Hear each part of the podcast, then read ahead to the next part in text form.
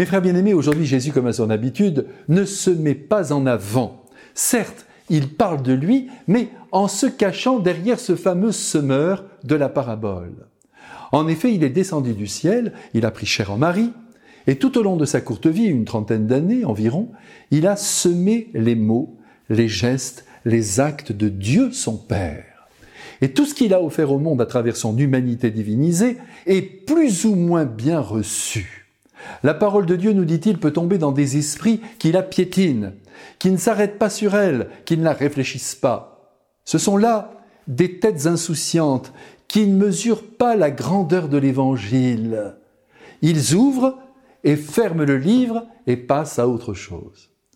La parole de Dieu peut aussi tomber, nous dit-il, dans des esprits pierreux, autrement dit bornés, fermés, étroits. Et comme il n'y a pas de souplesse en eux, d'humidité, dit le Christ, la terre n'étant pas meuble, bien assouplie par le passage de l'eau vive, elle ne se laisse pas travailler par l'Évangile.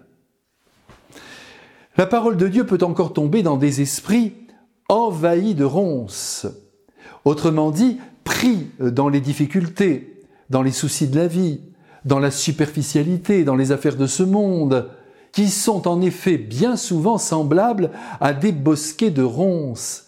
Et ainsi, ce que le Christ apporte au monde en sagesse et en grâce se retrouve étouffé par la vie que l'on s'est fabriquée. Enfin, dit Jésus, sa parole peut tomber, et c'est ce qu'il espère, dans la bonne terre, comme elle est tombée un jour dans le cœur de Marie. Et Marie, comme nous le savons, n'a rien perdu de ce que Jésus a montré et a dit. Elle a tout gardé comme un trésor, et surtout elle a cherché à en vivre profondément. Oui, profondément. Voilà le bon adverbe.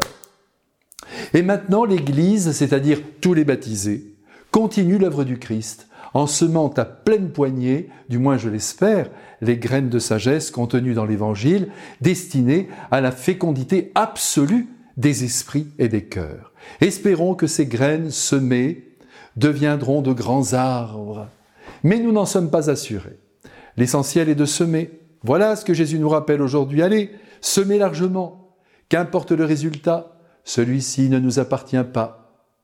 Vous, comme moi, nous devons donc devenir des évangiles vivants.